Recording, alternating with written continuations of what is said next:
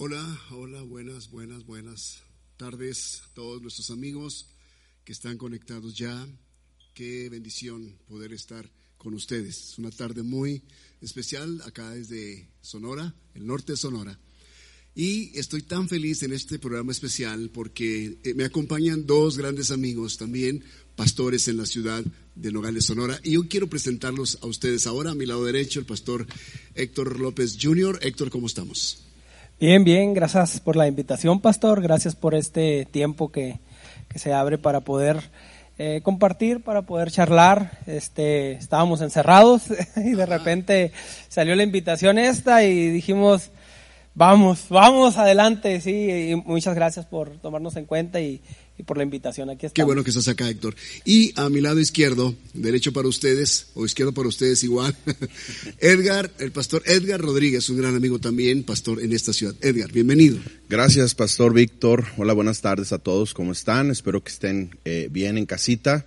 Y pues aquí estamos para para atender la invitación, pastor. Cuéntame, Edgar, ¿cómo has estado pasando estos días en tu iglesia, tu familia? ¿Cómo va la cosa? Eh, vamos bien, estamos bien, gracias al Señor. Estamos trabajando eh, con toda la congregación, aprovechando la oportunidad de este tiempo de, crisis, pastor, de pandemia, y hemos estado haciendo ahí algunas cositas eh, de obra social que nos ocupan pues bastante, y ahí estamos sirviendo al Señor ahora en esta temporada de, de crisis. Sí, te felicito por lo que estás haciendo con el asunto de los niños.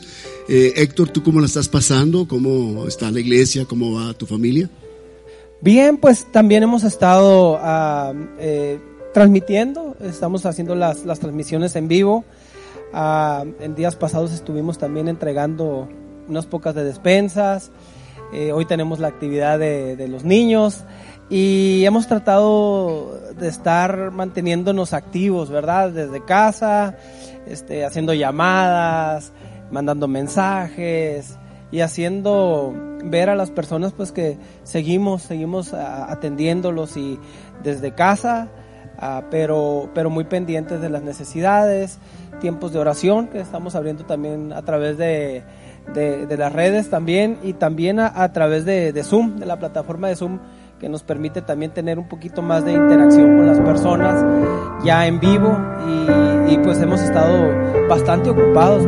Yo, yo pensé, dije, no, vamos a tener mucho tiempo de sobra, pero me he dado cuenta que nos hemos mantenido bastante ocupados en este tiempo y sobre todo eh, analizando toda la situación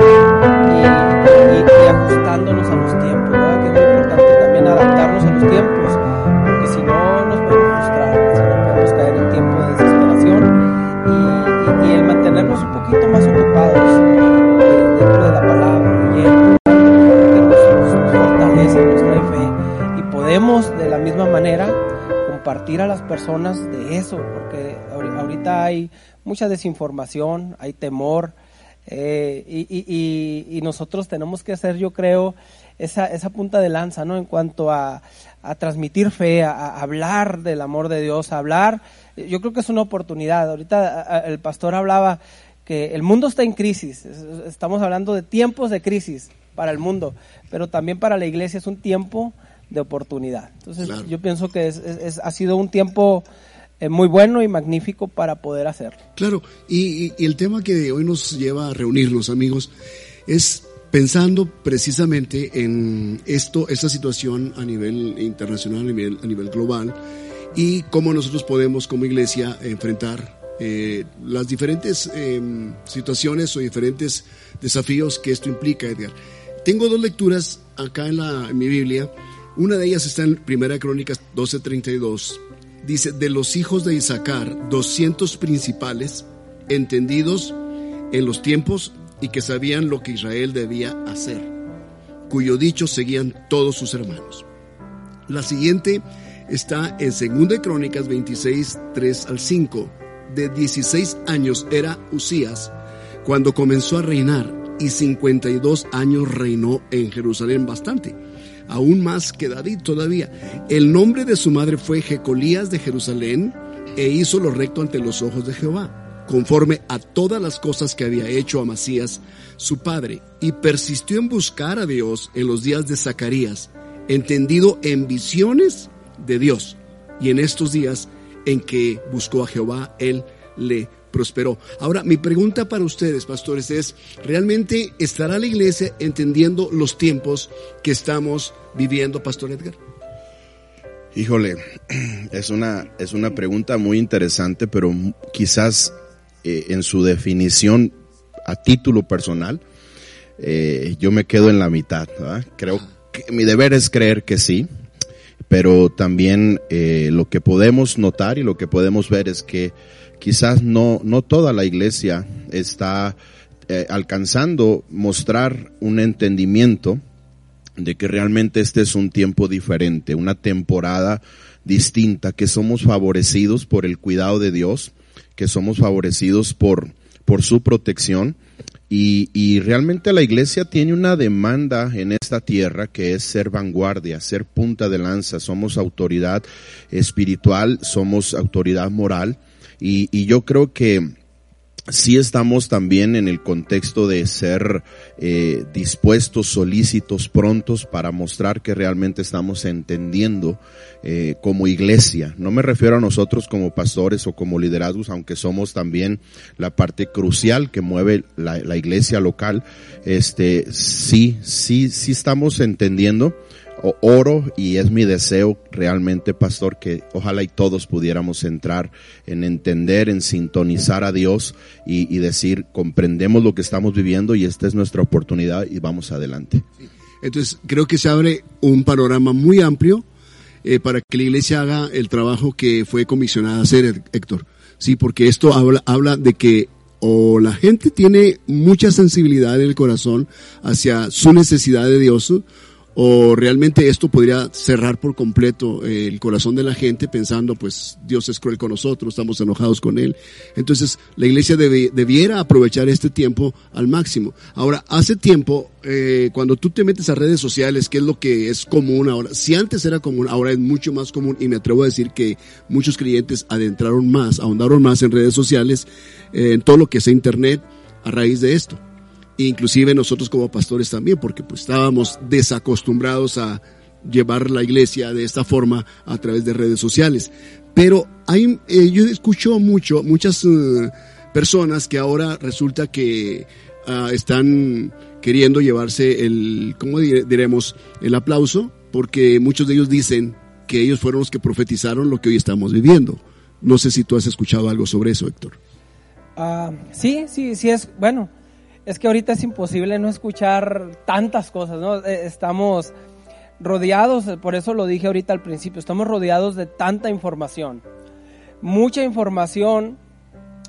Yo pienso que eh, nosotros debemos de tener el discernimiento para poder eh, procesarla y, obviamente ser selectivos en la información que nos quedamos o que compartimos aún así porque estamos en ese tiempo donde hay tanta diversidad de cosas y ahorita todo el mundo, no, a mí el Señor ya me había dicho, a mí el Señor ya me había profetizado. E, el, asunto es, y, y, ahorita que usted lo estaba comentando, que si la gente lo ve como, como algo que Dios mandó, yo, o sea, yo quisiera nada más eh, eh, en ese punto eh, enfocarme y decir que Dios, Dios quizás no hemos visto que Dios no es el que manda el mal, no es el que, el que hace que las cosas eh, estas estén matando gente, ¿no? O sea, obviamente yo, yo quiero eh, que, entendamos que esta situación quizás ha sido permitida, sí, pero, pero también dentro de lo malo que todo el mundo puede ver, hay demasiadas cosas buenas y, y podemos ver el vaso medio lleno o lo podemos ver medio vacío, ¿verdad? Y como cristianos, ahorita decía el pastor Edgar, como cristianos, como personas, como gente de fe, tenemos la responsabilidad de ver el vaso medio lleno, porque podemos ver la mano de Dios, podemos ver su cuidado, podemos ver su protección, podemos ver que ahorita en este tiempo donde, donde quizás muchos se, quieren colgar ¿no? la medalla y decir, no, yo ya lo había dicho, eh, aunque todo mundo pueda decir lo que quiera, eh, seguimos viendo que Dios sigue siendo el rey sigue sentado en su trono y nosotros necesitamos de Dios, necesitamos de Dios, clamar a Dios y decirle, Señor, yo te necesito a ti. Yo no, o sea, no necesito nada más, necesito tu presencia, necesito eh, eh, el acercamiento que, que ahorita todo el mundo necesitamos, es decir, Señor, no importa el título, no importa quién soy, cuánto dinero tengo en el banco, nada de eso importa. Eh, o quién dijo que iba a haber pandemias o no. Simple y sencillamente, hoy en la mañana le decía a mi esposa, ¿cómo los niños se han adaptado a la situación? Ahí están ahorita en la escuela, online. Y, yo pensaría, ¿por qué si los niños se adaptan tan, tan rápido a los tiempos, están en una escuela online y todo? Porque nosotros como iglesia se nos dificulta, ¿verdad? y decir, este tiempo es tiempo bueno. Ahora, Pastor Edgar, eh, ¿tú crees que la pandemia agarró desprevenida a la iglesia o la iglesia estaba preparada para algo como esto? No, definitivamente la iglesia no estábamos preparados como esto. La iglesia siempre tiene su, su reacción eh, en base al fundamento de su fe. Y, y, gracias a Dios volvemos al punto inicial, el ser entendidos eh, nos lleva a actuar. De nada sirve el entendimiento de una persona que no va a moverse, una persona que va a decir, soy entendido, pero aquí estoy sin hacer nada, ¿no? Creo que el entendimiento eh, inquieta, quiero, creo que el entendimiento impulsa, eh, desafía. Y, definitivamente yo creo que estamos sobrellevando con la guianza del Espíritu Santo los días que nos ha tocado vivir. Ah, yo me recuerdo que en el 2001, eh, creo cuando fueron las Torres Gemelas, ¿verdad? un sinnúmero de voces, no teníamos los avances de tecnología tan avanzados como el día de hoy, y creo que eso ha sido un factor también que ha cundido en generar demasiado pánico, ¿verdad? Porque escuchamos información al momento de todas partes del mundo, y yo digo, ¿cómo me gustaría que eh, fuéramos tan sensibles a escuchar a Dios en la manera en cómo estamos tan atentos a lo de la tecnología a nivel mundial, ¿no? Y aún a pesar de eso, yo creo que sí hay gente que está escuchando a Dios y que está diciéndole al Señor, este, muéstranos qué tenemos que hacer, hacia dónde nos movemos, cómo, cómo vamos, cómo lo hacemos, con quiénes, ¿verdad? Y, y, yo creo que la iglesia está aprendiendo, pastor, siempre. La perspectiva de la iglesia es, es o la percepción de la iglesia siempre ha sido su talón de Aquiles, ¿no? Su, su problemática en cuestiones de doctrinas, en cuestiones de, de conceptos, en cuestiones de eh, quién va adelante, quién va detrás. Hay un pasaje en la escritura que muestra en el día del aposento alto cuando hay un, hay un eh, derramar del Espíritu Santo con llenura, etcétera yo creo que todos los apóstoles comisionados que estaban ahí tenían el entendimiento que lo que estaba pasando era lo que había profetizado Joel. Pero solo uno se levantó, porque los demás estuvieron dispuestos a decir, eh, eh, es el momento para que Pedro hable. Y cuando Pedro habló, habló en nombre de la iglesia y mostró realmente que lo que estaba aconteciendo, la iglesia lo conocía, o el, o el, o el inicio de lo que era la iglesia neotestamentaria lo conocía, ¿no?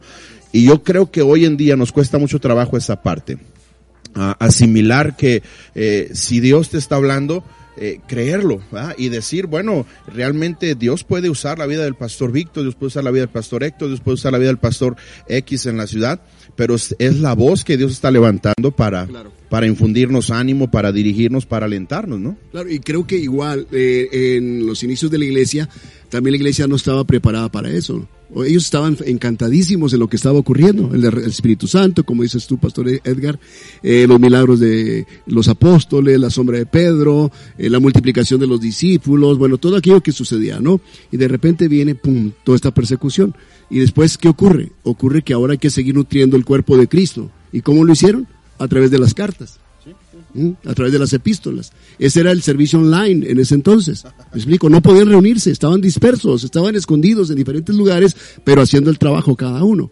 Pero a través de las cartas, eh, ¿cómo era el asunto de las cartas? No es que todos los grupos de, iglesia en Asia Menor o en Jerusalén, en Samaria, Judea, eh, pudieran tener una carta cada uno, sino era la misma carta leída en diferentes grupos, ¿no? Se pasaba la información, se memorizaba y se daba a conocer. Bueno, eso es justamente lo que estamos haciendo. Entonces la iglesia se adapta también al momento y eso yo pienso que es lo que también tenemos que nosotros asimilar como pastores.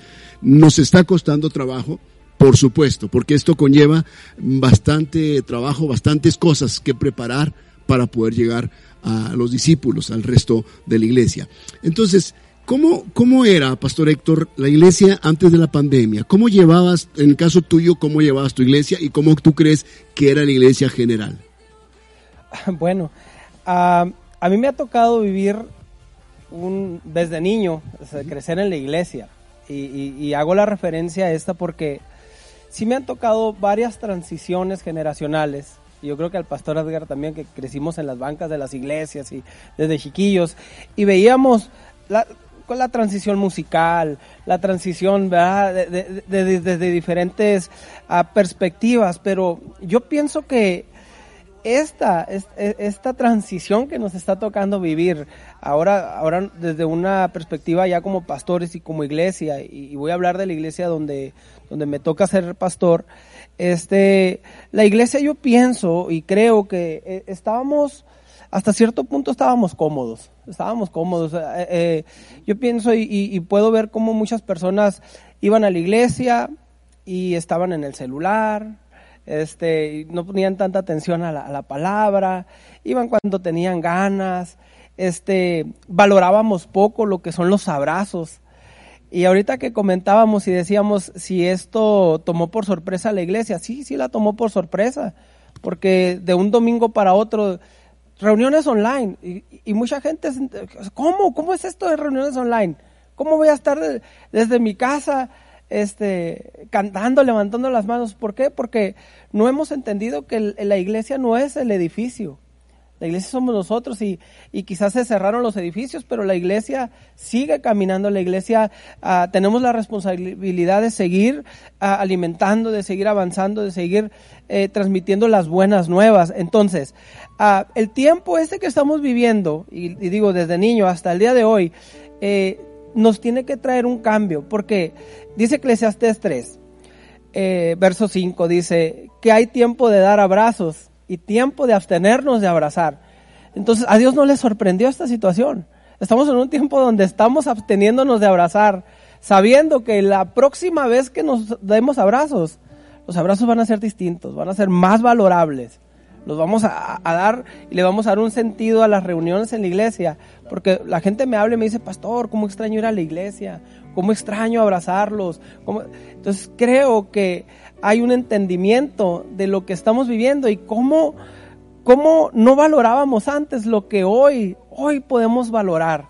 Y yo creo que la iglesia sí va a cambiar después de esto. No, vamos a ser iguales, ¿no? O sea, las reuniones, yo, yo, yo me imagino la primera reunión después de, de, la pandemia, toda la gente adorando, llorando por, la, por, por, el deseo y la oportunidad que tenemos de reunirnos un domingo claro, creo, que ese es la, el sueño de todos los pastores, ¿no? ¿Qué va a suceder el primer día de reunión después de la pandemia?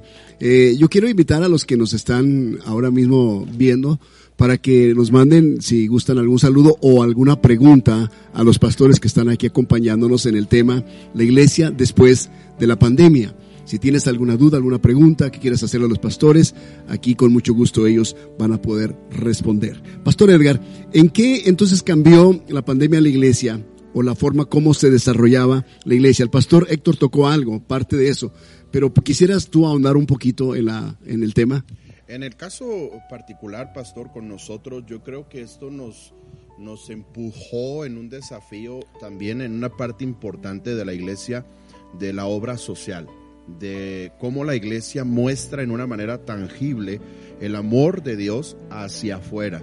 Realmente lo único que nos mueve a hacer ciento y pico de, despensas, a hacer mil y pico de bolsitas de dulces, es ese, ese interés de mostrar a una persona que pudiera estar en cualquier condición en medio de esta crisis, que, que Dios no se olvida de sus hijos, que Dios no se olvida de su creación, que, que Dios tiene el cuidado de todas las cosas, el control de todas las cosas, que hemos sido como ciudad, como estado, como país, viendo las estadísticas a nivel mundial, eh, favorecidos en un sentido de decirlo, en medio de todo esto, eh, en, su, en su magnitud de afectación a otros países, eh, creo que Dios ha sido muy bueno con nosotros. Y esto ha, ha movido a la iglesia a, que yo estoy seguro vamos a tener un corazón de gratitud, vamos a tener un corazón de, de adoración que, que nos mueve en su presencia a buscarle más profundamente.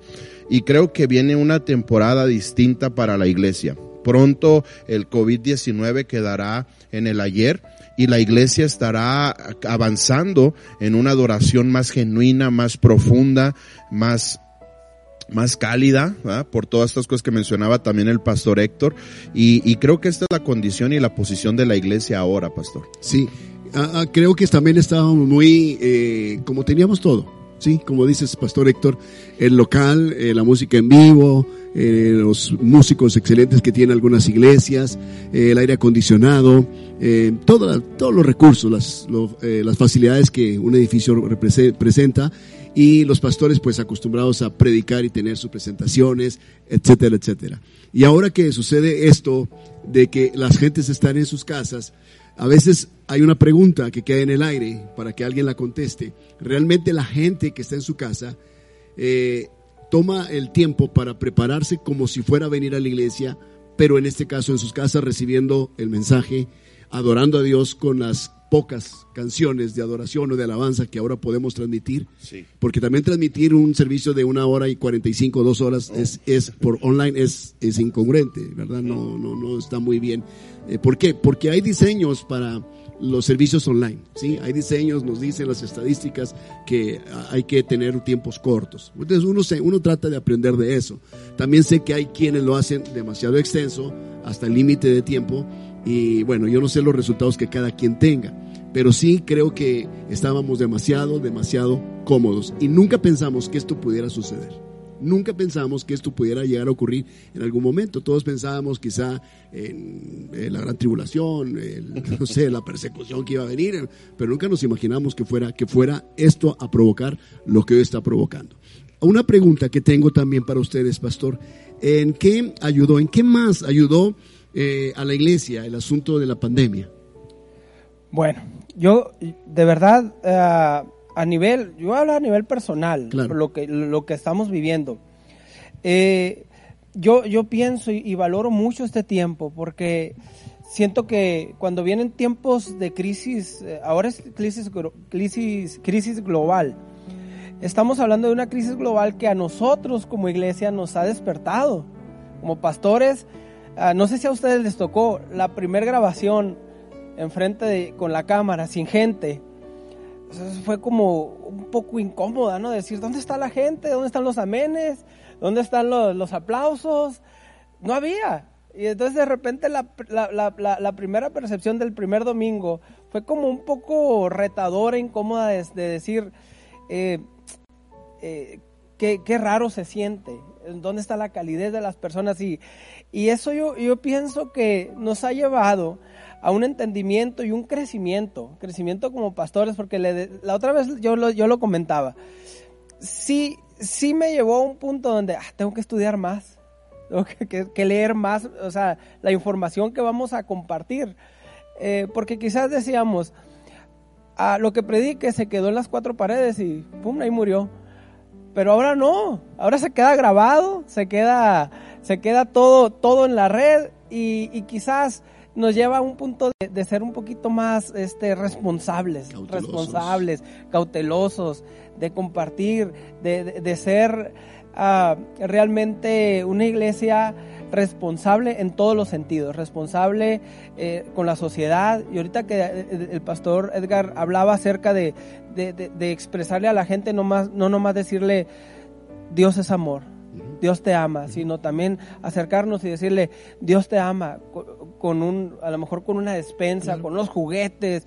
Eh, ¿Por qué? Porque la fe va acompañada de obras también. Entonces es un tiempo donde tenemos que ser luz. Y eso lo tenemos que disfrutar también este tiempo de ser luz, ser sal y entonces poder expresarle a la gente, no nada más a través de un de un verso de la Biblia, sino poderlo vivir y expresarlo a, a través de, a lo mejor como el pastor ahorita han estado un poquito más ocupados en, en, la labor social, pero sí, sí, sí yo creo que nos ha hecho crecer mucho. Este, este tiempo es un tiempo de crecimiento. Leía una estadística que ahorita es el tiempo donde más gente convertida ha habido eh, en este tiempo que en los últimos 10 años. Y decía yo, wow, o sea, ¿cómo? Sí, porque todo el mundo trae un celular, todo el mundo trae una tablet, todo mundo, y la palabra siempre, siempre va a cumplir el efecto, va a producir el efecto. Pastor Edgar. Yo, quisiera ah, agregar algo, pastor, de lo que está diciendo eh, el pastor Héctor. adelante. Eh, porque fíjate que conociendo la palabra, eh, podemos aludir que podemos decir que conocemos el carácter de, del Dios al que servimos del Dios al que tenemos por Padre, por Dios. Y una de las cosas que yo encuentro conociendo el carácter de Dios es que Él siempre nos prepara para lo que viene. ¿Qué sería de la iglesia en este tiempo eh, si esto que está sucediendo en este tiempo hubiera ocurrido cinco años atrás, cuando no era tan usual redes sociales, plataformas streaming, este, videos eh, eh, transmitidos en vivo online, este, hubiera sido catastrófico para la iglesia. ¿Cómo hubiéramos podido llegar, aunque tú mencionabas ahorita en la plática acá atrás, acerca de las cartas y lo dijiste también ahorita aquí, ¿no? Cómo los apóstoles se comunicaban y cómo la iglesia es imparable, ¿no? Porque está en el corazón de Dios, es la, es la, idea de Dios, pero hubiera sido muy difícil. Yo creo que bendito Dios, este, siempre Dios preparándonos para lo que viene.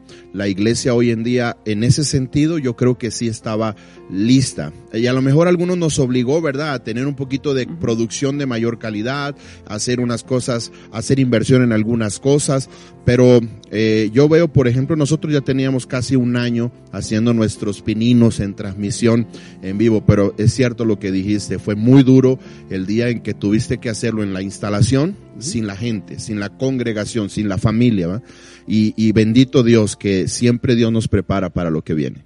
¿Crees, eh, Pastor Edgar, continuando contigo, si la, que la iglesia o los pastores, ministros de cualquier organización, denominación, llamémoslo así, al saber que está siendo escuchado por gente inclusive ajena a la iglesia, ¿verdad? Eh, no, no, se sabe quizá el alcance que pueda tener, pero que pudiese sentirse intimidado eh, por el hecho de que lo que va a hablar pudiera ofender a algunas personas, ¿será que se correrá el riesgo de decir lo que a la gente le gustaría escuchar? Sí, por supuesto que sí. O también ah, quizás de correr el riesgo de hablar algo que es incomprensible en el momento. Ah, hay personas que tienen un grado de revelación que van hablándonos dos o tres años adelante de lo que Dios está ah, haciendo con, con, la iglesia, la prisa que lleva Dios. Y aquí entra el, el, asunto de todos los opinólogos profesionales. Aunque hay una pantalla que nos separa, a la vez también hay mucha facilidad de poder hacerte llegar un comentario directo en el momento, en vivo. ¿verdad? Que te puede levantar o te puede este, azotar en el suelo. Y las redes ah, son muy buenas, pero las letras son frías. Eh, a veces uno trata de ser expresivo en, en su manera de, de, de, de declarar verbalmente y, y expresión corporal, pero la gente solo te contesta con letras hacia atrás.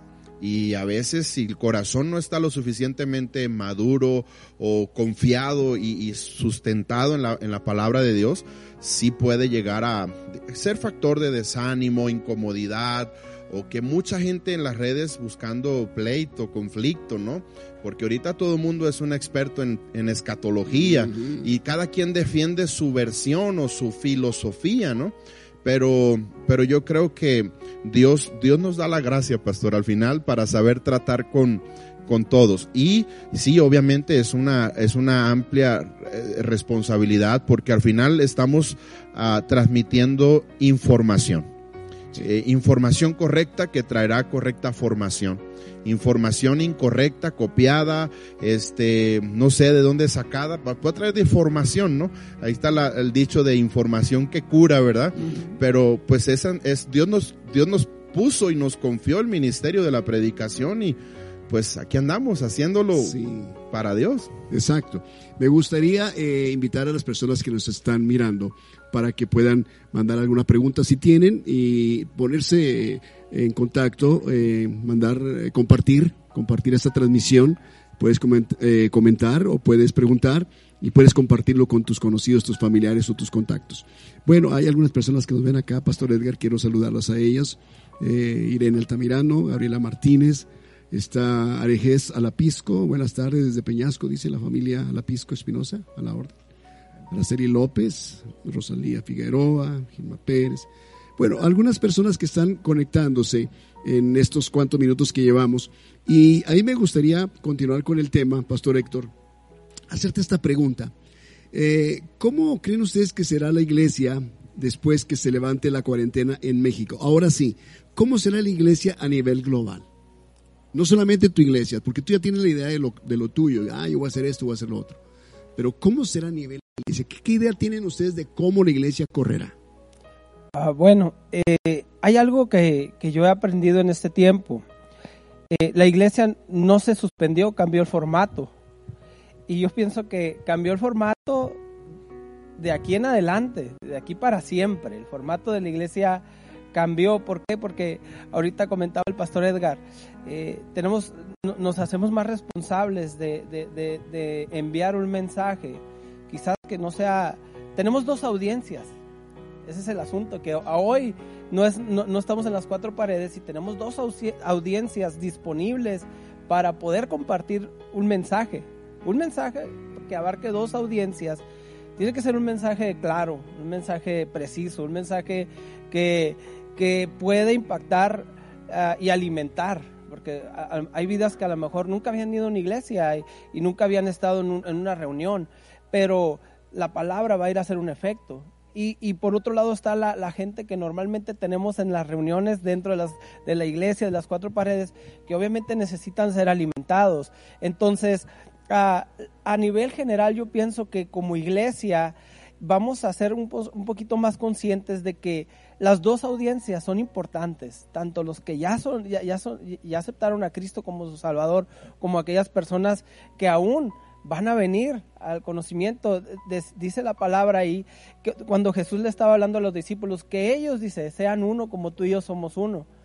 Y, de esa manera ellos, eh, te pido por aquellos que van a venir a conocer, al conocimiento tuyo. Entonces, ese yo creo que debe ser la misma oración de nosotros como pastores, como iglesia. Te pido, Señor, por aquellos que van a venir, por aquellos que van a conocerte a través de esta situación, a través de esta, de esta pandemia. Señor, te pido por aquellos que te van a conocer, porque la iglesia ah, ya no va a volver a ser igual. Hoy vamos a, hemos, estamos aprendiendo y hemos aprendido que son importantes también las personas que, que nunca habían conocido a Jesús, que nunca habían escuchado.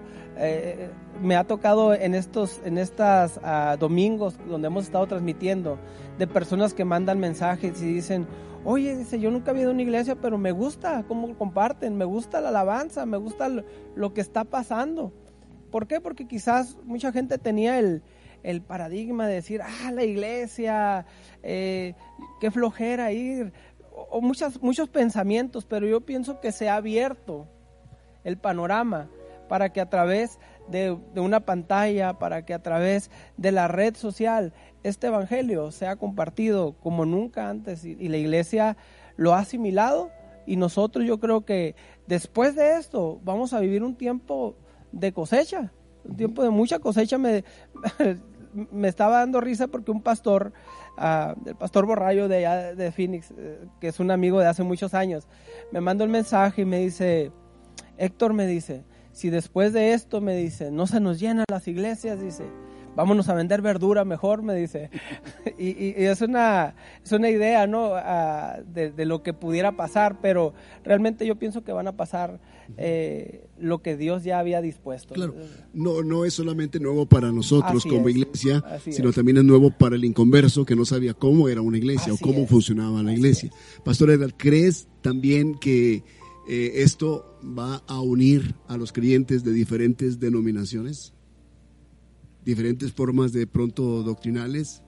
Ah, no, no, eh, porque la iglesia nos muestra un panorama de muchos años. En particular vamos a hablar de eh, la iglesia neotestamentaria. Y la iglesia siempre ha lidiado con el asunto de que dentro de la iglesia van juntas la ley y la gracia. Entonces, eh, por generaciones o por edades, pues no, siempre pensamos quizás acertadamente o quizás equivocadamente, que los adultos o los adultos mayores son los más inclinados hacia el asunto de defender eh, legalmente, ¿verdad? La tradición, la costumbre. Eh, yo me recuerdo que, por ejemplo, en el caso muy particular con nosotros, sí las preguntas, ¿no? ¿Por qué pintaron eh, de negro? Ah? Porque ah, nos ayudaba mucho con la transmisión, con la iluminación, etcétera. Pero de repente la iglesia sí se resistía, cierto sector de la iglesia sí se resistía. Y, y si no somos sabios en, saber transmitir eh, la idea del propósito de por qué se hacen las cosas, es donde se originan las, las divisiones. Eh, creo que la iglesia debería de estar unida en, en el asunto de guardar el vínculo de la paz, pero realmente que la iglesia pueda pues unificarse, eso sí lo veo eh, difícil, aunque Héctor ahorita el pastor decía en la oración sacerdotal de Jesús, Padre, que sean uno, ¿verdad? Eh, pero yo creo que también es parte del propósito de la predicación, el disipular las vidas, Para llevarles a una comprensión del corazón de Dios, del contexto bíblico, del contexto histórico y decir, esta, esta es la razón por la que Dios llegó a mi vida, esta es mi posición y desde aquí, antes de juzgar o antes de señalar quién piensa como yo, quién no piensa como yo, yo me ocupo en hacer lo que, lo que Dios me está pidiendo que haga. Y yo me ocupo en servir en la forma en que Dios y el reino de Dios espera que, que yo sirva. El apóstol Pablo lo, lo marca en otra, en otra manera, ¿no? Dice, como miembros de un cuerpo, cada miembro en específico hace su función un solo cuerpo, que él fue el, el, deseo del corazón de Dios, un solo sentir, un solo Señor, etcétera pero sí creo que nos falta todavía por avanzar en decir eh, estas situaciones que estamos enfrentando, eh, porque la iglesia las ha enfrentado siempre, a, la vez que vienen al mundo las diferentes catástrofes, eh, catástrofes, hecatombes, pandemias, porque no es la primera que nos toca, ¿va? Pero sí, ojalá y la iglesia pudiera realmente estar en ese sentir, y creo que el factor a considerar aquí es el amor Dios no tiene amor, Dios es amor. Y la iglesia no, no tiene que mostrar eh, algo de, de, como restringido, ¿verdad? Ah, hace unos días eh, nos tocaba eh, hablar sobre el tema con unas personas y les decíamos, yo te puedo decir que te amo, y, y, ya estará en ti el creer si soy veraz, si soy o no pero a veces le digo, nuestras acciones no pasan desapercibido. Nuestras palabras, como dice el, el, mundo, el dicho, no se las lleva el viento. Eh, se olvidan, aunque sean palabras buenas, palabras correctas, el, el, tiempo las hace olvidar, pero las acciones, en lo que me hiciste sentir, eso yo creo permanece y perdura conmigo para siempre. Claro, si los, las acciones crean memorias en la mente de la gente, es muy importante eso. Ahora, ¿crees, Héctor, que esto que vivimos ahora es resultado de Mateo 24, cuando Jesús hace un relato así muy escatológico de los futuros tiempos, que rumores de guerras, todo eso? Bueno, es, que uh, yo estaba, en estos días yo estaba platicando con mi esposa, nos gusta tomarnos un café y nos ponemos así medio profundos. Eh, y, yo he escuchado desde niño, desde niño yo he escuchado, Cristo viene pronto y crecimos escuchando eso, ¿verdad? Ah, definitivamente estos tiempos que estamos viviendo son tiempos muy distintos y, obviamente hay, hay, hay dos tendencias, ¿verdad? Hay dos tendencias, una tendencia muy fatalista y una tendencia que habla acerca del cumplimiento de tiempos que es, sí, optimista, de cumplimiento de tiempos, porque al final de cuentas, si, si yo veo el, en el, eh, el, cumplimiento de profecías y de tiempos, yo puedo darle un valor y decir, qué bueno, qué, qué, qué, padre, qué, qué bueno que, que, lo que está escrito realmente es real, es, es veraz, es, es verdadero, y, y, darle ese, ese, ese eh, tomarlo de esa manera, pero si, si como podemos tomarlo desde la otra perspectiva, ¿no? Y, y convertirnos a lo mejor en personas muy fatalistas que, que podamos a lo mejor, en, lugar de infundir paz, de, de, llevar el amor a, a, a, un nivel grande, podemos asustar a las personas y decirles, si no te si no aceptas si no te conviertes estos tiempos eh, te vas a ir al infierno. Entonces e, e, esa es la otra perspectiva que la, yo, yo como niño lo, lo viví en, mucho, en, algunas etapas de mi vida y, y, lo puedo decir que en, muchos, en muchas etapas de mi vida yo decía, ah, ¿cómo voy a ser cristiano? No me gusta, no me gusta esta, esta parte del, de la, del cristianismo porque me asusta, ¿verdad? Pero la otra, he aprendido también la otra parte donde digo, qué hermoso el poder saber que Dios está cumpliendo su palabra, que en medio de los tiempos Él está con nosotros, que en medio de los tiempos la iglesia tiene que seguir hablando de la, del amor, de la paz, de, de, lo bueno que es Dios y que en lugar de infundir miedo es decirle a la gente uh, y, y entender los tiempos y que estemos preparados que estemos preparados. En la, en la parábola de las diez vírgenes, en la última parte dice, habla de que estemos alertas, pero no a través del miedo, sino a través del estar preparados, del tener aceite en la lámpara. Del, estar en constante comunión con Dios, el estar, uh, el, aceite eh, simboliza la presencia de Dios, el, el, ungimiento de Dios. Entonces, una lámpara sin aceite no, no, no, prende. Entonces, tener aceite en la lámpara es estar aprovechando los tiempos, aprovechando los días. Eh, si estamos en cuarentena no, y, no, y decir, a lo mejor no tengo mucho tiempo en otras ocasiones, pero en ese tiempo tengo todo el tiempo disponible para llenar mi lámpara de aceite. Y entonces, eso es la, lo que yo prefiero ver en estos tiempos, de que Quizás el cumplimiento de la palabra nos debe de llenar de gozo y de paz, saber que Dios en medio de los tiempos y que eh, venga lo que venga, yo permanezco en ese centro que es Cristo.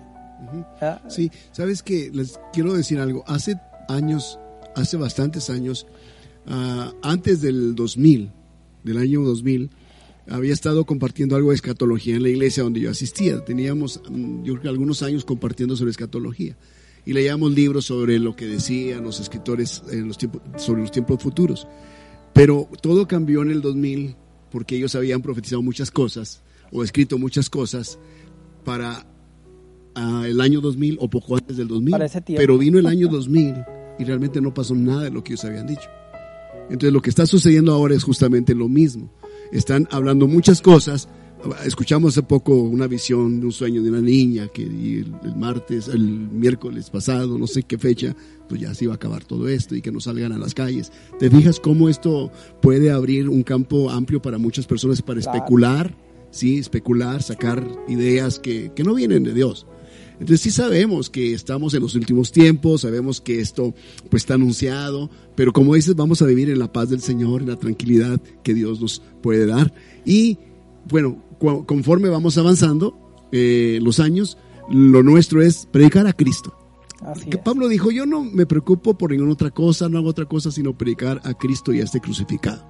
Y la iglesia, esa es la función que tiene en este tiempo. Pastor Edgar, eh, ¿cuál es, tú crees que, o, la característica inequívoca de que sí estamos en los últimos tiempos? No solamente por el asunto de la pandemia. ¿Qué es la característica más fuerte? bueno, eh, si nos remontamos bíblicamente al día del aposento alto, creo que los apóstoles estaban esperando ahí la venida de Cristo. Y a medida que la iglesia ha transcurrido cada año, cada eh, centenar de años, cada milenio, eh, la iglesia sigue porque no es, no es una, ah, no es una alarma, no es una alerta, es una promesa. Él dijo voy a regresar, ¿verdad? Y, yo creo que eh, Isaías 26 nos da una base este, para, para crecer en confianza con el Señor. Él guardará en perfecta paz aquellos que tienen sus pensamientos eh, perseverando en Dios, ¿verdad? No en lo fatalista, en la fatalista de lo que vaya a ser. Y ese es como el, el a veces el, ¿cómo lo pudiéramos llamar? Como el, el, deseo del corazón humano, ¿no? A ver, Dios, dinos cómo va a pasar, dinos cuándo va a pasar. A Jesús le hicieron la pregunta, ¿no? Y dijo, está solo en la potestad de mi Padre, Y, mencionaba otras cosas que no tenían aparentemente nada que ver con la pregunta que le hacían, ¿no? Eh, yo digo en aquella ocasión cuando un, estudioso de, la ley, eh, un intérprete de la ley le dijo al Señor, ¿qué tengo que hacer para, para salvarme? ¿Qué tengo que hacer para la vida eterna? La, pudiéramos parafrasear la pregunta, es ¿qué tenemos que hacer para, para estar listos el día de tu regreso? Y le dijo el Señor, ¿qué está escrito en la ley? ¿Y cómo lees? Algo interesante que yo considero en la versión Reina Valera, que es la más común, lo más usual, tiene signos de interrogación.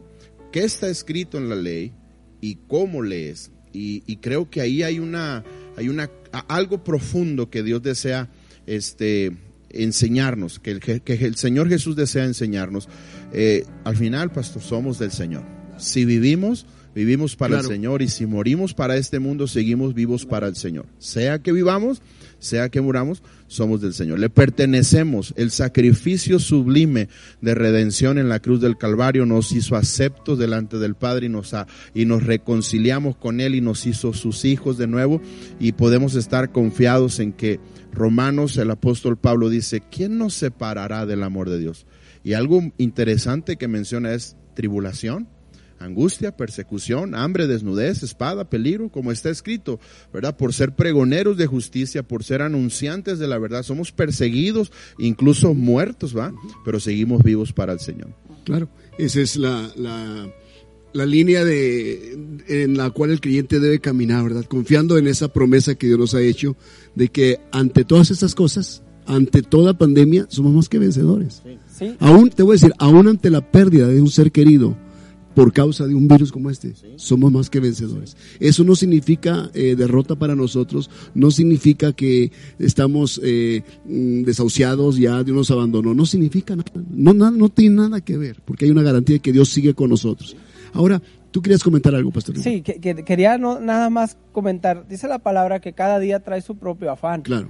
Y no vivimos preparándonos o hemos aprendido, yo creo, en este tiempo, preparándonos para no sé cuántos años, porque nadie sabe cuántos años más va a vivir, sino vivimos preparados para el día de hoy, para el día de hoy, para el día de hoy estar listo, para el día de hoy estar preparado, para el día de hoy uh, estar firme en lo que estamos creyendo, parados en la roca. Y eso es lo más importante, vivir el día de hoy pensando que no importa lo que venga el día de mañana, decía el pastor, somos de, de Dios, somos de Jesús y hoy o mañana, el día que, seamos llamados, no importa, mientras el día de hoy yo esté preparado para, para, estar con Cristo. Entonces, eso es lo más importante, no, no, no, preocuparnos por ah, qué voy a beber mañana, qué voy a comer mañana, porque realmente nos afanamos y, la palabra habla de, esa palabra, afán. Entonces, dejemos el afán y que venga la paz y vivamos el día de hoy de tal manera que estemos listos, Que, seamos aceptados. Así es. Ahora, pastores, ¿se aproximará una crisis financiera? ¿Habrá una depresión en los países del mundo? ¿Vendrá algo así, como que está anunciado todo esto por después de la pandemia? ¿Será así y la iglesia estará lista para enfrentar eso? ¿Cómo ustedes están enfrentando los aspectos financieros de sus ministerios, Pastor Edgar, en este momento?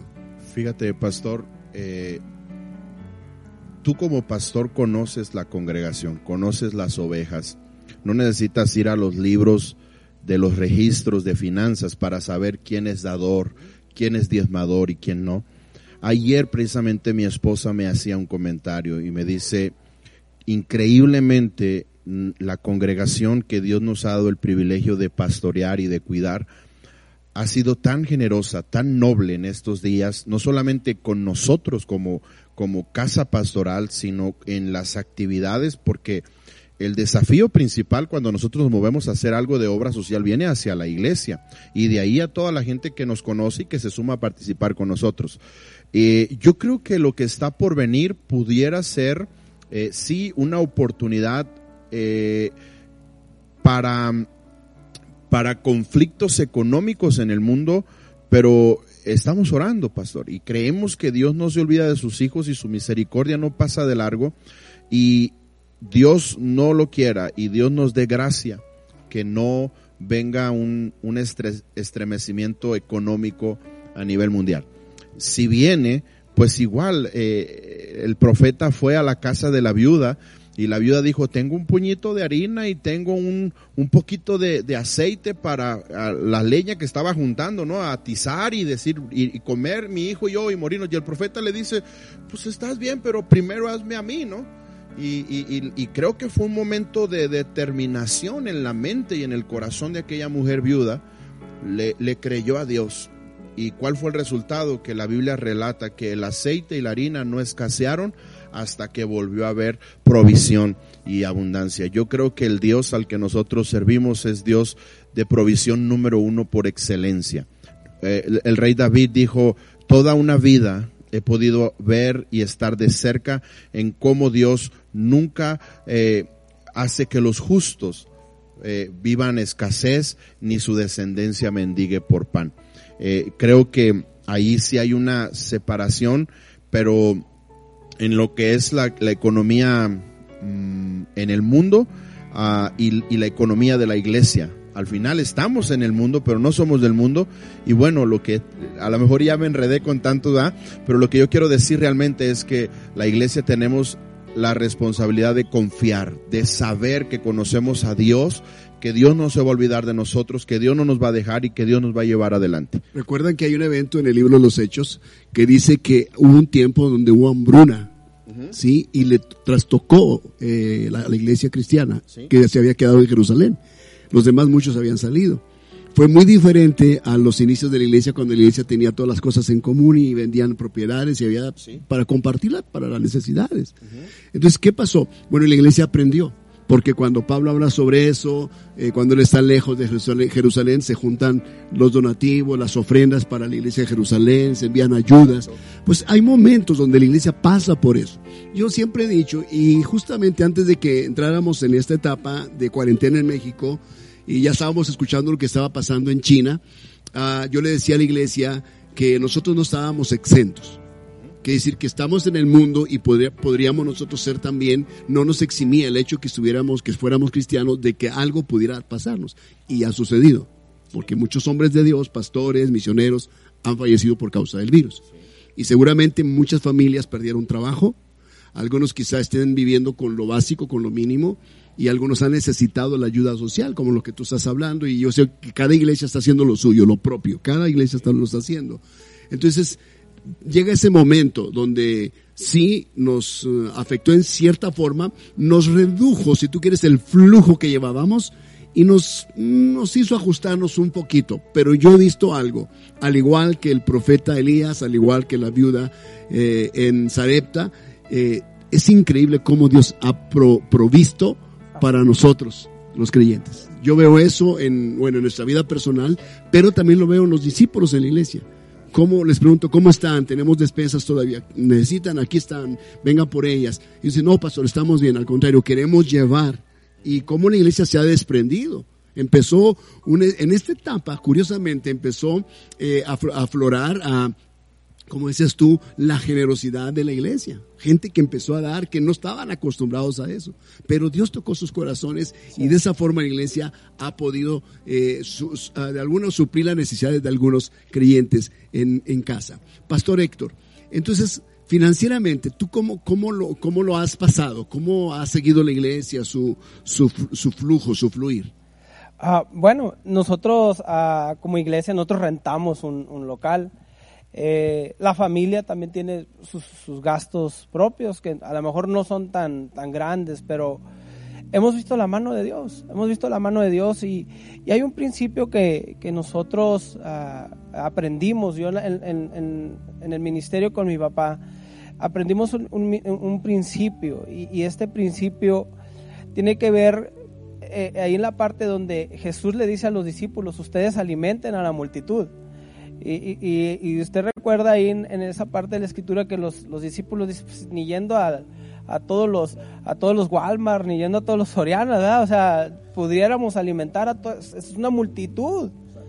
Pero el principio este va más allá porque eh, tiene que ver con, no con cantidades que uno pueda dar, sino la multiplicación viene con, con, con la fe de decir, hay, hay, dos peces y cinco panes. o sea, no alcanza, pudiéramos decir nosotros, no alcanza para tanta gente, pero el principio es da lo que tienes y, y en mis manos va a ser multiplicado. Y eso es algo que nosotros hemos, hemos vivido. Y, Salmo 20 dice que, Jehová hará memoria de todas tus ofrendas. Y, viene el tiempo este donde yo, yo siento y he visto cómo Dios ha, hecho memoria de, todo lo que, de todas las ofrendas. Hablo en general de, servicio, de amor, de, compartir la palabra a tiempo y fuera de tiempo. Y, Dios no nos ha dejado. Dice la palabra, no comerás el pan con escasez no quiere decir que, que, no, que, no haya ah, que limitarnos, pero siempre ha habido. Ha habido frijoles, ha habido arroz, ha habido eh, alimento. Hemos estado pasando el, tiempo este y viendo la fidelidad de Dios, porque la fidelidad de Dios eh, es siempre, es constante.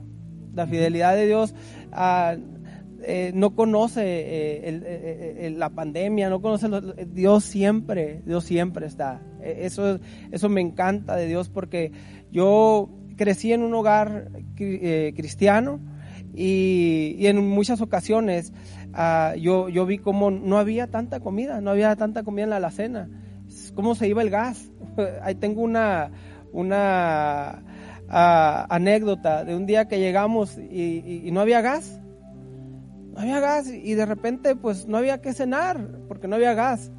Y recuerdo que mi papá sale y de repente lo veo abrazado del tambo de gas, abrazado literal orando, Señor, el tambo de gas, Señor, no tenemos. Yo estaba viendo y decía, ¿qué está pasando con mi papá? Estaba, estaba chamaco yo pues.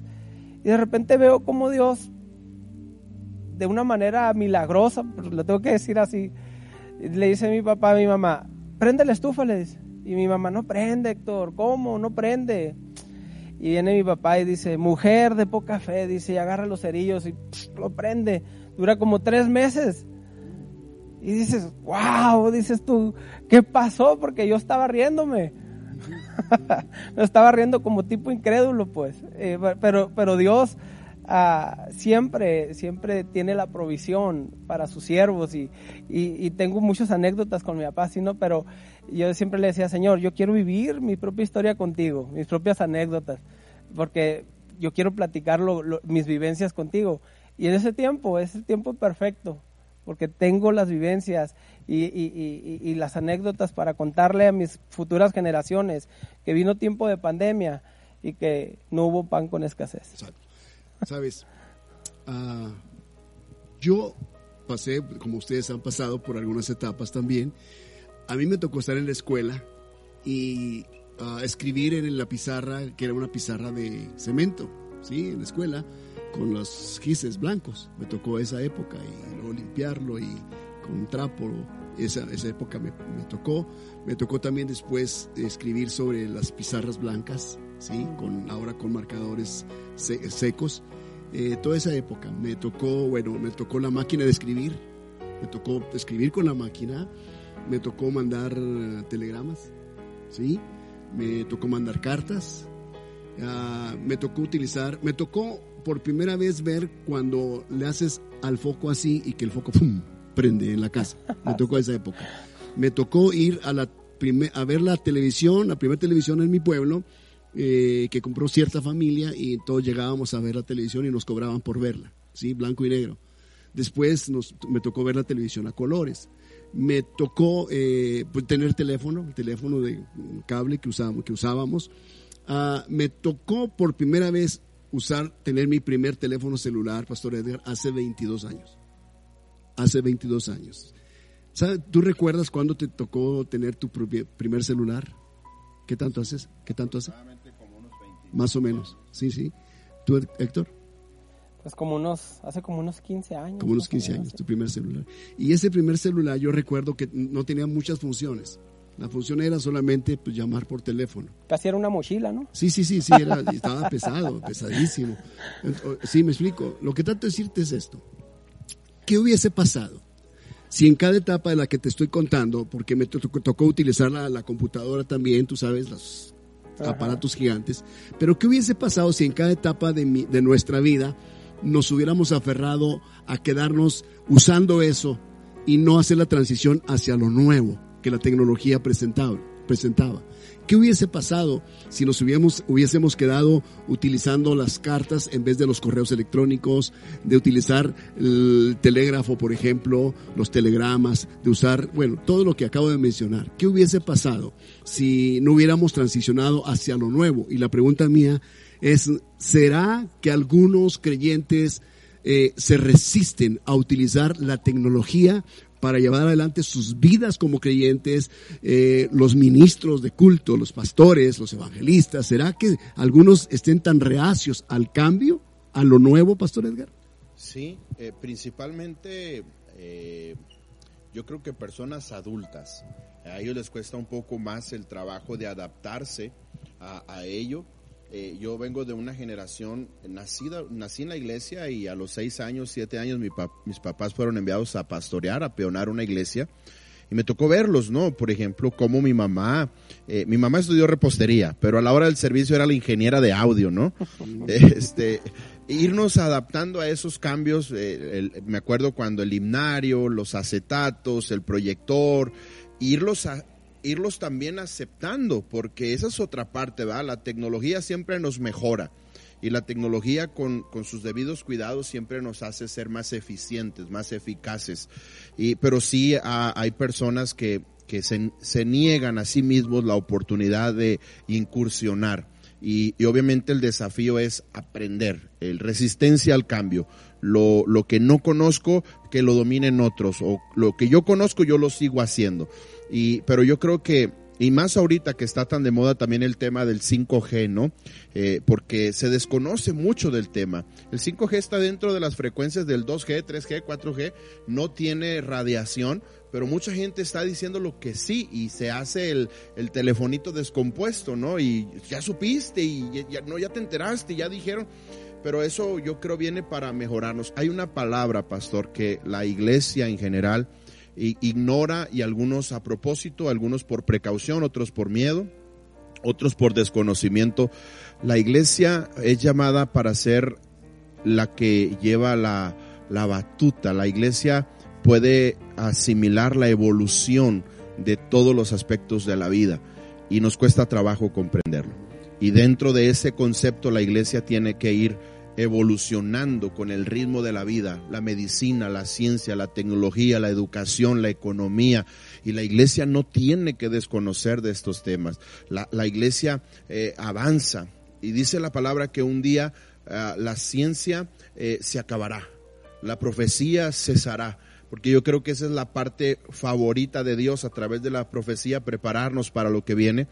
Y se ha abusado de ese concepto pero la iglesia es vanguardia. La iglesia, aun a pesar de sus quizás características de deficiencia que pudiéramos tener, la iglesia tiene la responsabilidad de estar al día, de estar al frente, de decir eh, este, que estamos eh, aprovechando la evolución. Una de las cosas que me encanta en la palabra es que todas las parábolas en la Biblia, manifiestan la evolución del reino de Dios en la tierra. Juan el Bautista aparece, lo anuncia, Jesús es el reino, Jesús es la imagen del reino, el estilo de vida del reino, y Jesús a través de las parábolas nos muestra cómo avanza, cómo evoluciona el reino. La iglesia ha evolucionado.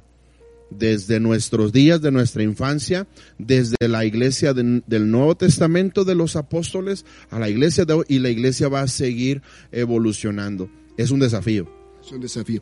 Y, bueno, lo vemos ahora con el asunto de la Biblia, ¿no? La Biblia que tenemos ahora en los dispositivos, la digital.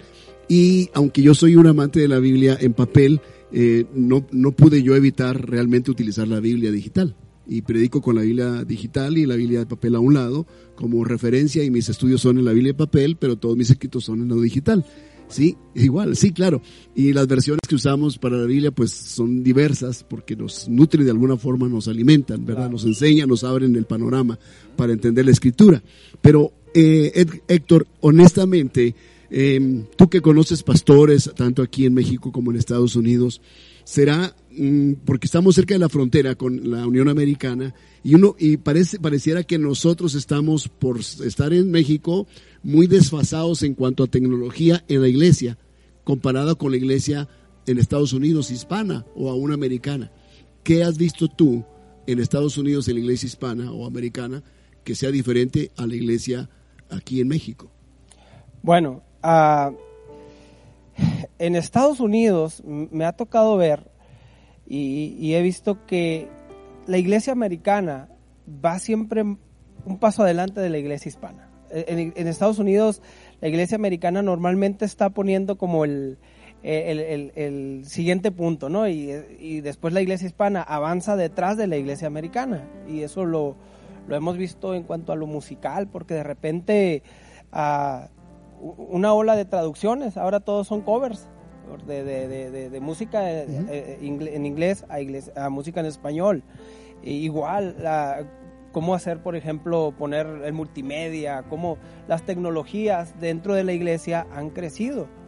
Eh, igual ahorita que estaba mencionando sobre la, sobre la Biblia, eh, la, la, New Version, pues la, la, la Biblia en, en, en digital, y, y, yo aprendí y dije, entendí que la Biblia no es, no, no es obsoleta, la Biblia no es moderna, es eterna. Entonces, no importa el medio, como nosotros lo, lo, lo, lo, leamos, ¿verdad? Decía usted, para mí también es bien fácil porque yo traigo la, la, Biblia en papel y la pongo ahí. Y hay veces no la leo ahí, pues no la leo ahí porque ya traigo mis notas. Pero, pero para mí es una referencia tener la Biblia ahí. Y, y no es que me considere así como como siento que soy medio chaburruco, ¿no? Pero, en el sentido de que, de que trato yo de, traer mis notas medio organizadas, pero siempre traigo la Biblia. Y eso de verdad me, me, da como mucha seguridad. A lo mejor es mi idea o mi forma, pero sí, sí he visto que eh, eh, eh, aquí en México es como que la tendencia va un poquito mejorando en el sentido de que la tecnología sí nos ha ido alcanzando. Y hay, hay iglesias para toda clase de personas, ¿verdad? Ahorita decíamos que hemos crecido desde niños dentro de la iglesia, pero hemos visto que muchas iglesias se han quedado en, en, en, el, en el ayer, porque este, eh, así consideran a lo mejor sus pastores o sus líderes que está bien. No lo critico y está bien, pero también he visto que hay iglesias que dicen, no, pues vamos a, hacer las, las cosas de, pues con, tecnología, con cosas modernas y también son criticables por, la, por las personas que, como le decimos ahora, ¿no? De, la old school. Pero yo pienso que hay iglesias para toda clase de personas y, toda clase de personas va a encontrar siempre en alguna congregación la palabra y el encuentro con el Señor y, eso es lo más importante, que no importa si son iglesias modernas, si son iglesias uh, eh, ya antiguas o, o, de la vieja guardia, como decimos, pero en todas, mientras se predique el Evangelio, en todas, o sea, va, van a surgir cosas, van a pasar cosas poderosas. Lo más importante de todo esto es que la palabra se siga compartiendo, no importa uh, la tecnología que se utilice, no importa si, si yo tengo más tecnología que otras iglesias o que otras iglesias tengan más tecnología que yo, uh -huh. mientras se predique el Evangelio, es lo más importante. Eso es claro. lo más importante. Y, y, lo vemos ahorita en las transmisiones. Uh -huh. Yo valoro mucho a los pastores que a lo mejor no tienen una producción y agarran uh -huh. el celular, lo ponen en la mesa. Y recargado en la taza. Recargado en la taza de café, porque yo también lo he hecho. Claro. O sea, y hay veces lo hago con producción y hay veces lo hago sin producción y, y, y es, es el mismo efecto de la palabra que va a llegar a las vidas de las personas. Creo que lo, lo, que nutre a la gente es el contenido del mensaje. Así es. Sí es el mensaje, la palabra, ¿verdad? No es tanto ni siquiera uno, ni siquiera el escenario, ni siquiera las luces o... No, es el contenido de lo que uno trae, ¿no? Pablo decía que algunos predicaban a Cristo por, no sé, por vanagloria. Él decía, yo me gozo que Cristo sea predicado por lo Así que sea, ¿sí? ¿sí? Que sea conocido. Entonces, de eso se trata lo que estamos hablando en el tema. Ahora, ¿qué hubiese pasado si nosotros no hubiésemos cambiado? Eh, ustedes como pastores, que los veo como pastores líderes en la ciudad, si no hubiésemos nosotros transicionado, Edgar, a esto nuevo y se hubieran quedado en lo antiguo. Me, me pongo a pensar, eh, cuando Moisés vino con las tablas en sus manos, Sí, era nuevo totalmente, novedoso para los... Uh, para las primeras tablets. Sí, eso fue la tablet. O sea, para ellos era lo nuevo. Me, me pregunto qué, qué hubiese pasado si la iglesia primitiva, eh, por ejemplo, uh, no hubiese transicionado a las cartas, ¿sí? en pergaminos, en papiro, etcétera, etcétera. ¿Qué hubiese pasado? ¿sí? No había tablas disponibles para ellos, no estaban ya las tablas de Moisés, no podían cargarlas, no podían tener cada uno su propia tabla, su propia eh, piedra. ¿Qué hubiese pasado? es como el asunto de las doctrinas que ah, caracterizan o diferencian una iglesia de otra, ¿no? Una iglesia que usa falda larga a las mujeres, otra que usan pantalones, la, iglesia que el ministro tiene que usar corbata, el que no usa corbata. Eh, pienso que la iglesia Ah, se, genera en sí un modelo. Y el modelo es ah, para algunos muy atractivo y para otros no. Por eso es que, por ejemplo, hoy en día tenemos iglesias, hablando un poquito más ampliamente, como Hilson, en donde quiera que van, ellos, ellos atraen un tipo de, personas en necesidad. Eh, Dante Gebel ahí en, en, California atrayendo un tipo de personas en particular y cada uno de nosotros, ¿verdad? En su, en su alcance, en su dimensión de alcance, atrayendo un tipo, vaya, de congregantes en particular y el congregante se adapta a, lo que está dentro de esa congregación, a lo que está dentro de esa iglesia. Eh, pero pienso que la iglesia es multifuncional, es multicultural. Eh, siempre habrá una iglesia para el tipo de persona que está buscando una iglesia. ¿verdad? Y, creo que eh, a nosotros en lo particular nos ha favorecido, es muy, muy costoso. Si dijiste una verdad, Estados Unidos siempre va sobre lo más nuevo, lo más moderno, lo más sofisticado, pero eh, yo he notado que Estados Unidos tiene una deficiencia en el Internet, para ellos es mucho más costoso hacer un online que para nosotros. Y, y, para nosotros es muy fácil, muy, muy accesible, ¿verdad? Y en Estados Unidos no tanto. Y es, somos, en ese sentido llevamos ventaja porque tenemos mejor calidad de Internet en todo el continente americano que cualquiera otro de los países dentro del continente México. Fíjate, que, y a veces no aprovechamos esa gran bendición que tenemos, ¿no? Eh, sé, también sé que el desafío que representa este tiempo que estamos viviendo para la iglesia, si es bien aprovechado, vamos a sacar eh, un buen partido de todo esto. Vamos a ver cómo la iglesia empieza a tomar eh, lo que no lo logramos en años pasados lo vamos a haber logrado en este tiempo. Y una última pregunta que yo quería hacerles es, ¿ustedes creen que después de esto la iglesia se globalice o la iglesia siempre ha sido global? Porque esa es la palabra que usamos. Te voy a decir por qué la usamos mucho ahora. La usamos porque usamos la tecnología.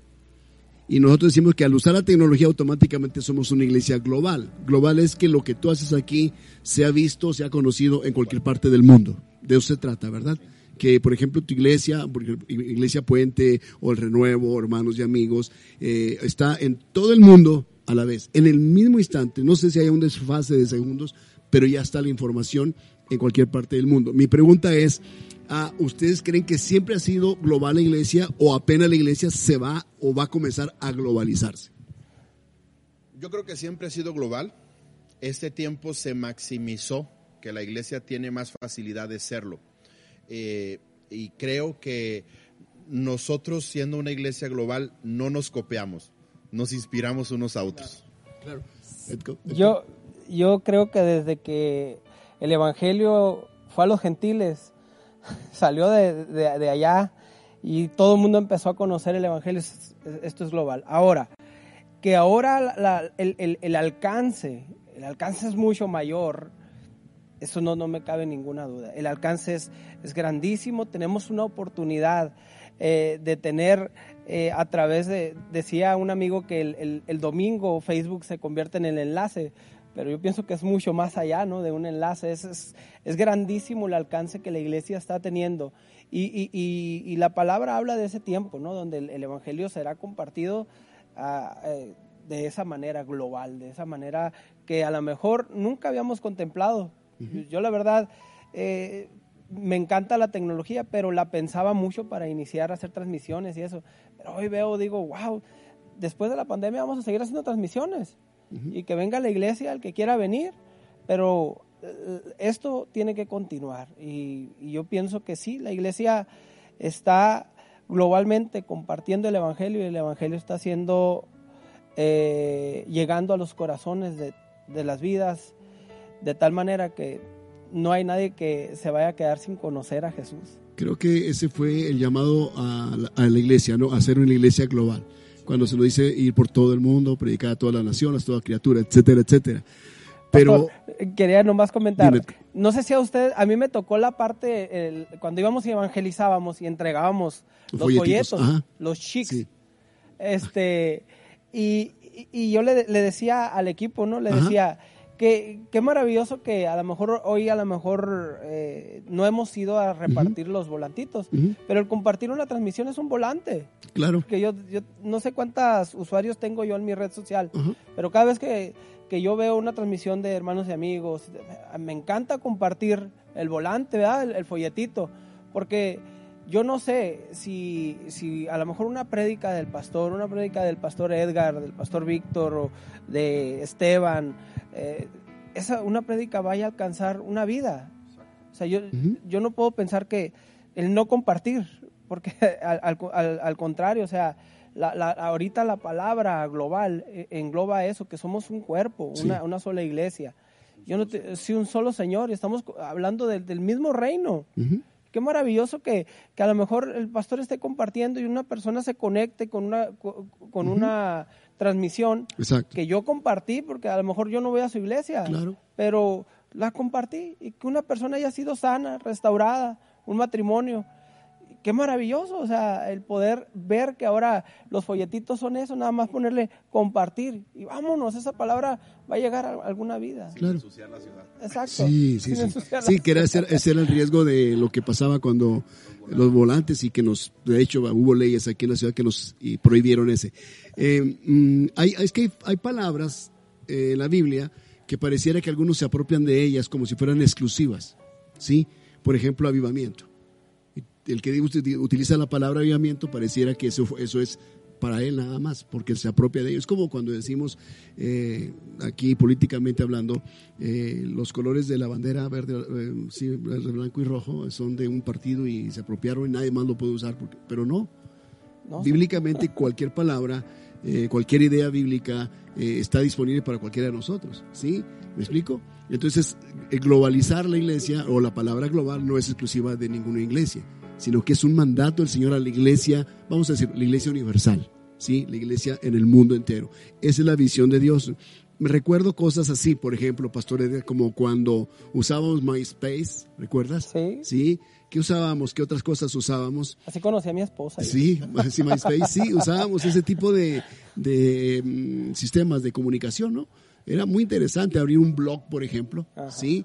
Todo eso era muy interesante. Mi pregunta final para ustedes es, ¿creen? Porque ahorita estamos hablando de Facebook, como que es lo máximo, pero ya se abrieron otras plataformas como Instagram y bueno, YouTube, lo tenemos también hace tiempo. TikTok. Eh, TikTok, es una, una forma de transmitir un- algo corto en video, pero eh, igual, lo que hablabas tú de Zoom, cuando hablamos de todos los sistemas de interconexión donde tú puedes hablar, interactuar con personas en el momento. La pregunta era esta. Estamos ahorita con Facebook. Por ejemplo, ahorita esta transmisión es en Facebook, pero mi pregunta es, ¿qué sigue de Facebook? ¿Qué viene después de Facebook? Porque pareciera que es lo último que, que- que vamos a usar. Pero ¿qué viene después de Facebook? ¿Será que la generación 5, la quin- quinto, eh, 5G, va a traer cosas nuevas? ¿Sí? A la iglesia también, que la iglesia va a tener que usar de eso. Como decimos, usábamos los acetatos, usábamos las pantallas todavía con proyectores, todavía, nosotros todavía estábamos con eso.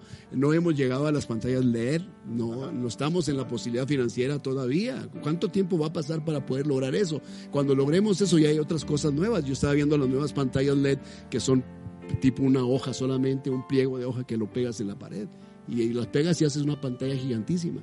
O sea, lo puedes cargar tú solo, todas juntas, como una, un- Sí, una- sí. unas hojas de papel. Bueno, 5G, lo que decías, Pastor Edgar, hay un temor sobre esta quinta generación, sobre vas a estar checado, van a conocer todo de ti, dónde estás, dónde andas, casi van a saber lo que piensas, dónde te mueves, qué comes. eh, nuestros autos van a manejarse solos, eh, todo ese tipo, la casa está observada, todo es eh, digital.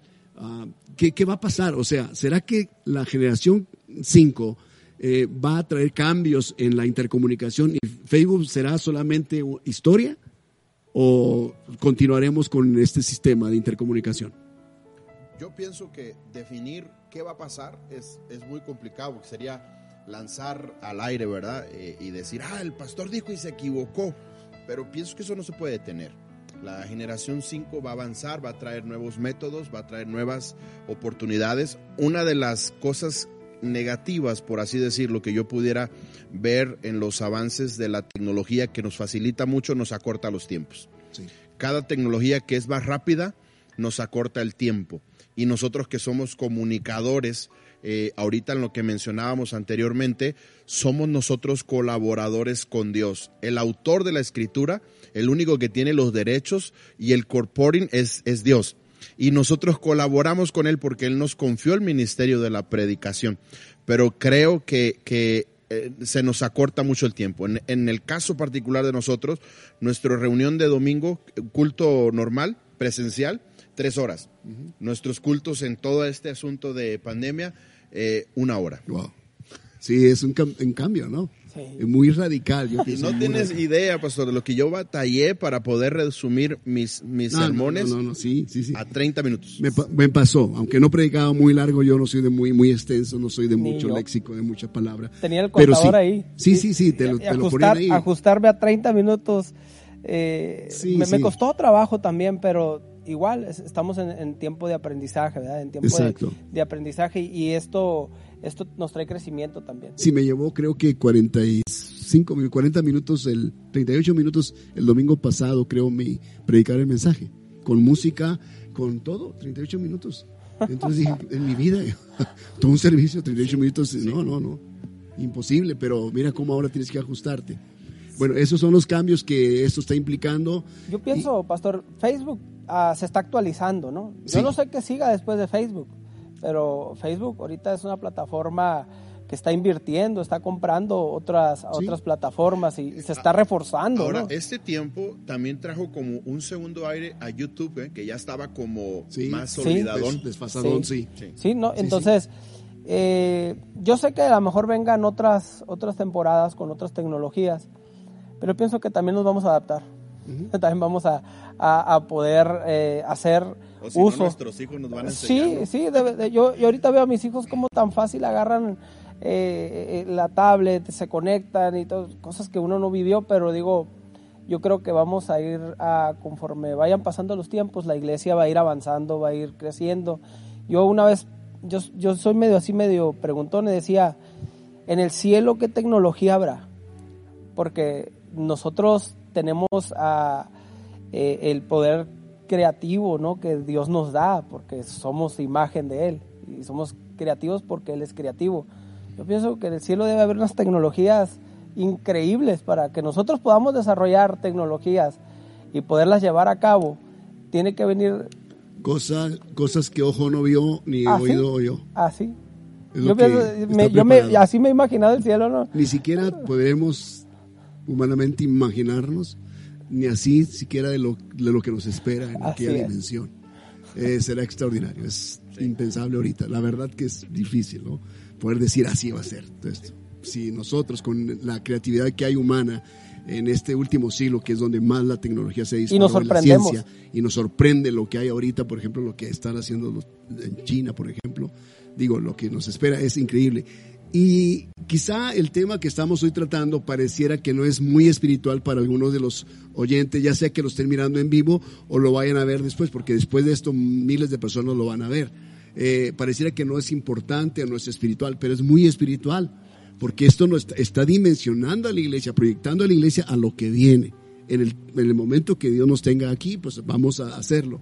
Pero, y terminaría, terminaría con esta pregunta, ¿cuál sería el consejo entonces, Pastor Edgar, tanto para los creyentes o como para el hombre o la mujer de Dios que dirige una iglesia? ¿Cómo poder, cómo poder encajar, cómo poder entrar? ¿Qué consejo tú darías a esas personas? Bueno, aquí hay que, hay que considerar a las personas que pueden tener acceso, porque al final de cuentas sí es costoso y todo el mundo puede predicar, pero hay personas que pueden tener acceso a tecnologías a instrumentación, a equipos que les facilite poder transmitir, a globalizar su mensaje, como lo decíamos ahorita. Mi consejo es para los pastores que pueden hacerlo, eh, no lo duden. Eh, se van a adaptar, lo van a poder lograr. Dios, Dios es, es impresionante eh, al darnos gracia y favor y lo van a poder lograr. Y también aprovecho yo, pastor, para hacer un llamado a aquellas personas que pueden avanzarnos, dándonos capacitación. Creo que viene un tiempo donde muchas personas que pueden transmitir, compartir, incluso algunos hasta obtener un beneficio, ¿no? De, compartir lo que te costó ir a una escuela a aprender y nos profesionalicen, nos ayuden, nos avancen, nos hagan crecer en cómo podemos hacer mejores transmisiones, mejores audios, etcétera. Claro. Pastor Héctor, ¿qué consejo les darías a, creyentes ¿no? y a, pastores? Hay algo que, que David, David dijo y, y, le pidió a Dios, y era en una etapa donde David dice que ya había pintado canas pero él le pidió la oportunidad a Dios de ser influencia en las siguientes generaciones. Ah, eso es lo que yo creo que como pastores nos, nos queda, ¿verdad? Y el consejo, ah, yo a lo mejor tengo dos años como pastor principal ahí, pero a, los que ya nos llevan un camino recorrido y, lo digo con, con mucha conciencia de, de, dónde vengo yo, de, cómo eh, lo que estoy viviendo es fruto de, un legado, de, una, de, tiempo de, alguien que me enseñó y todo. Pero eso es lo que yo puedo sentir que vino a mí esa influencia de parte de, antecesores, de personas que, que, sembraron mucho para que nosotros estemos hoy en día compartiendo el Evangelio, eh, dando la buena noticia. Y, realmente eh, el consejo es ese, prediquemos a Cristo, prediquemos a Cristo y que podamos ser influencia a las próximas generaciones, que no se pierda el hilo, ¿verdad? Que, nuestros hijos, los hijos de nuestros hijos también puedan alcanzar y, ver las maravillas que Dios hizo en este tiempo y en su tiempo también ellos puedan tener su experiencia con Dios. Creo que nosotros podemos eh, traer un equilibrio a las generaciones nuevas y las generaciones nuevas nos pueden actualizar. Creo que en la iglesia están los niños, los prejuveniles, los jóvenes que nos pueden actualizar a nosotros los pastores. Vamos a delegar, vamos a, dejarles que ellos hagan eso, eso, porque nosotros somos una generación que va de salida, ¿sí? Pero vamos a mantener un equilibrio. ¿sí? Entonces, ahí está. Yo creo que Dios está enviando esas generaciones nuevas a la iglesia que van a incursionar en esto y nosotros tenemos que estar tranquilos. Ellos saben hacerlo mejor que nosotros. De hecho, para hacer esto yo no lo hago, lo hace un equipo de jóvenes que están acá frente a nosotros. Entonces, ¿por qué no terminamos esta esta sesión de charla con ustedes, pastores, agradeciéndoles por este tiempo, pero me gustaría que Pastor Edgar, Pastor Héctor, hicieran una oración bendiciendo a quien nos está ahora mismo en vivo mirando o los que vayan a ver después esta transmisión. ¿Qué les parece? Claro, pastor, con mucho gusto. Agradezco a todos los que se conectaron, a todos los que dan compartir y a todos los que van a seguir promoviendo esta, esta excelente charla. Pastor, muchas gracias. Señor, esta hora te damos gracias eh, creyendo que tu palabra es verdad y que estamos aquí, Señor, para cumplir un propósito por el cual tenemos vida. Eres bueno, eres noble, eres lleno de amor y de misericordia y tu verdad es infinitamente, Señor, para siempre. Gracias por esta oportunidad, por cada persona que se conectó, por cada persona que futuro, en un futuro va a ver esta transmisión. Dios, que el mensaje del deseo del corazón que tú pusiste en el corazón del pastor Víctor pueda cumplirse, pueda lograrse, eh, avanzarnos, eh, a llevarnos a entender los tiempos, a comprender, a actualizarnos y gracias por la oportunidad, Señor, que me das en esta tarde de estar aquí compartiendo este tiempo con mis hermanos pastores, en Cristo Jesús. Amén. Pastor Héctor, quisieras orar. Señor, te damos gracias, Señor, en esta tarde, Dios, la oportunidad, Señor, que nos das de poder compartir, Señor, a tu palabra, Señor, de poder compartir el consejo, Señor, a todos aquellos que nos están viendo, que nos están escuchando, Señor, y aún aquellos, Señor, que eh, en un futuro van a ver esta transmisión, Señor, te pedimos que que esto que hemos compartido, Señor, quede en el corazón de muchas personas, Señor, que tu palabra, Señor, sea difundida, Señor, con paz, Señor, que podamos compartir, Señor, experiencias, que podamos compartir, Señor, que este tiempo, Señor, es un tiempo bueno, Señor, que está dentro de tu voluntad, Señor. Te pedimos por aquellos que están en necesidad, Señor, en aquellos hospitales, eh, doctores, Señor, enfermeras, Señor, y, y que podamos, Señor, nosotros tener siempre una palabra, Señor, de aliento, Señor, una palabra de esperanza, Señor, aquellos que la han perdido, Señor, que podamos ser luz y sal, Señor, en el nombre de Jesús, Señor, que tu iglesia, Señor, siga avanzando, Señor, porque tú, Señor, tu reino, Señor, va a ser establecido en toda la tierra, Señor, en el nombre de Jesús. Te damos muchas gracias por este tiempo, Señor, en el nombre de Jesús. Amén. Amén, amén y amén. Hoy es el Día del Niño, Pastor Edgar. Hoy es el Día del Niño, Pastor Héctor, ¿verdad? Y tenemos unas fotos de ustedes ahí cuando eran niños. Sí, cuando estaban uh. chiquitos. Mira, ahí estás, Pastor Edgar. Oh, así lo conocí yo. Así lo conocí. Ay, creo ahí que está, soy yo. Víctor. Sí, sí, sí, sí. A ver, Pastor Héctor, ¿cómo, cómo eras cuando eras niño? Ah, mira. Ahí está, mira. Siempre mi sueño. los ojitos, los cachetitos. Ah, bueno, qué, padre, ¿verdad? Bueno, quiero agradecerles amigos por este tiempo que me dan. Creo que este fue un pretexto para platicar, como que ya te queríamos tener una plática entre amigos. El café. Eh, el cafecito. Gracias por venir, Pastor Edgar. Gracias por venir, Pastor Edgar. Eh, Héctor, y también eh, mando saludos a Sujei, tu familia, tu iglesia. Pastor también para Yojaira y pues toda tu familia, tu mamá especialmente. Parte, Está bueno que sean bendecidos, les amamos a ustedes, amamos a cada pastor en esta ciudad y deseamos la más rica de las bendiciones de Dios para ustedes. Buenas noches para todos, todos, gracias por eh, sintonizarnos.